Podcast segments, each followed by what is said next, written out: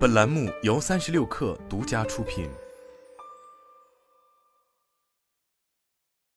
本文来自三十六氪神译局。大多数人是因为没有满足胜利所需要的条件，才无法达到最高水平的成功。这一情形在体育运动中是真实存在的，在商业中也被证明是正确的，在任何竞争辉煌成就的地方也都是常见的。那些满足了获胜所需条件的人，可以在那最令人垂涎的舞台上充分发挥自己的能力，来获取最大的回报。这就是现实。蒂姆·格罗弗是迈克尔·乔丹和科比·布莱恩特的前任教练，通过言传身教帮助他们满足了获胜的条件。可想而知，其他数百名 NBA 超级明星和奥运运动员应该也知晓如何才能满足自己获胜所需的条件。最近，蒂姆出版了一本名为《胜利》的书。在我读过的所有书中，这本书的每一页包含的真理最多。当然，这本书并不适合所有人，就像不是每个人天生就能在最高水平的体育运动和商业领域中竞争并获胜一样。但蒂姆通过自己的语言，以自己的亲身体会为例，提醒我们为什么他能成为世界上最受欢迎的心态专家之一。我并不想让大家花费一整天时间来阅读这篇文章，我想让大家尽快行动起来，冲向胜利。所以我精简了篇幅，最后选取了最值得大家认真阅读的七个精华步骤。如果我们能将读到的信息内化于心，外化于行，在自己的生活中践行这七个步骤，观察自己的实际变化，相信我们也一定会走向通往胜利的正确道路。第一步，释放自己的竞争本能。一定要记住，胜利会让自己与众不同，而与众不同会让人感到害怕。当我们开始挖掘自己的竞争天性并充分发挥它时，许多人会感到受到我们的威胁。但我们不能让别人的感受阻碍了自己。如果自己的行动受到了他人想法的阻挠，那么我们这辈子都会被拖累。我们就甘心这样了此一生吗？如果我们充分了解自己，清楚自己有赢得胜利的条件，并且还有一种无法抑制的不可征服的冲动，想要全身心的投入到胜利中去，那么就放开手脚去做吧，立即去做。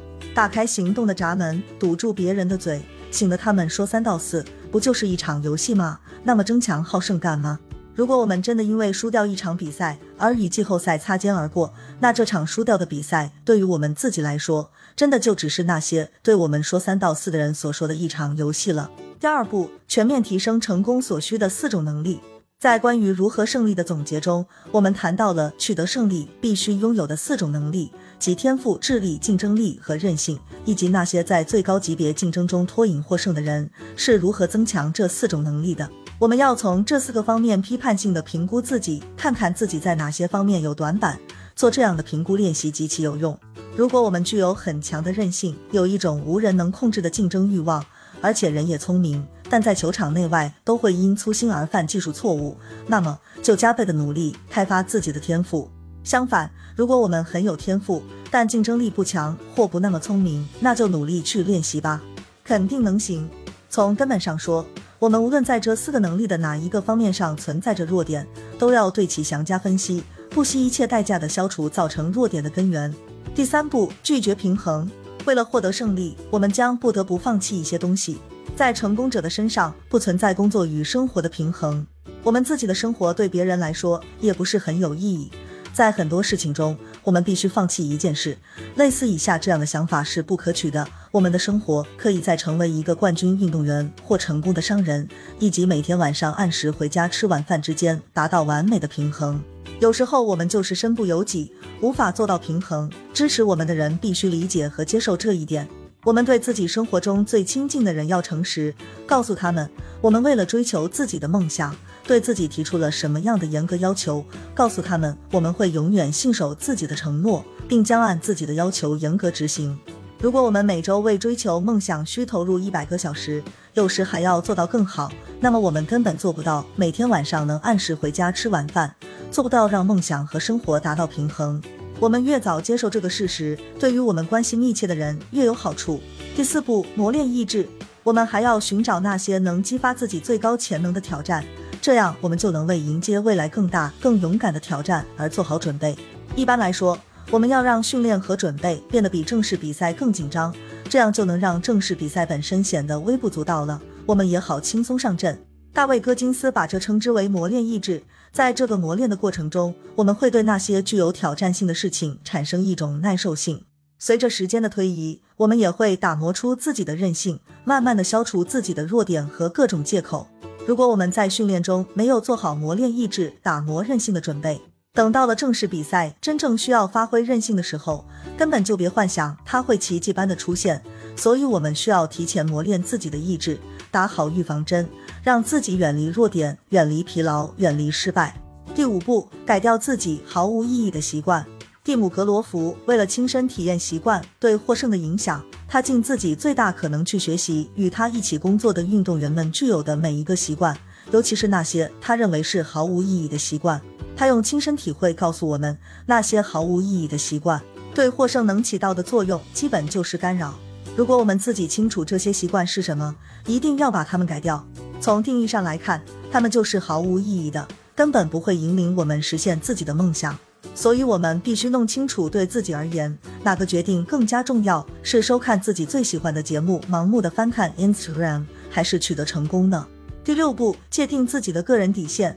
为了取得胜利，我们愿意做什么，不愿意做什么？别在这个盘算的过程中纠结，必须提前做好决定。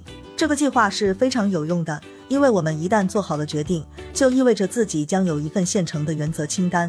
当别人试图影响我们，让我们以欺骗和纵容的方式登上梦想的顶峰时，这份清单将有助于指导我们的决定。我们会贿赂官员吗？我们会服用兴奋剂吗？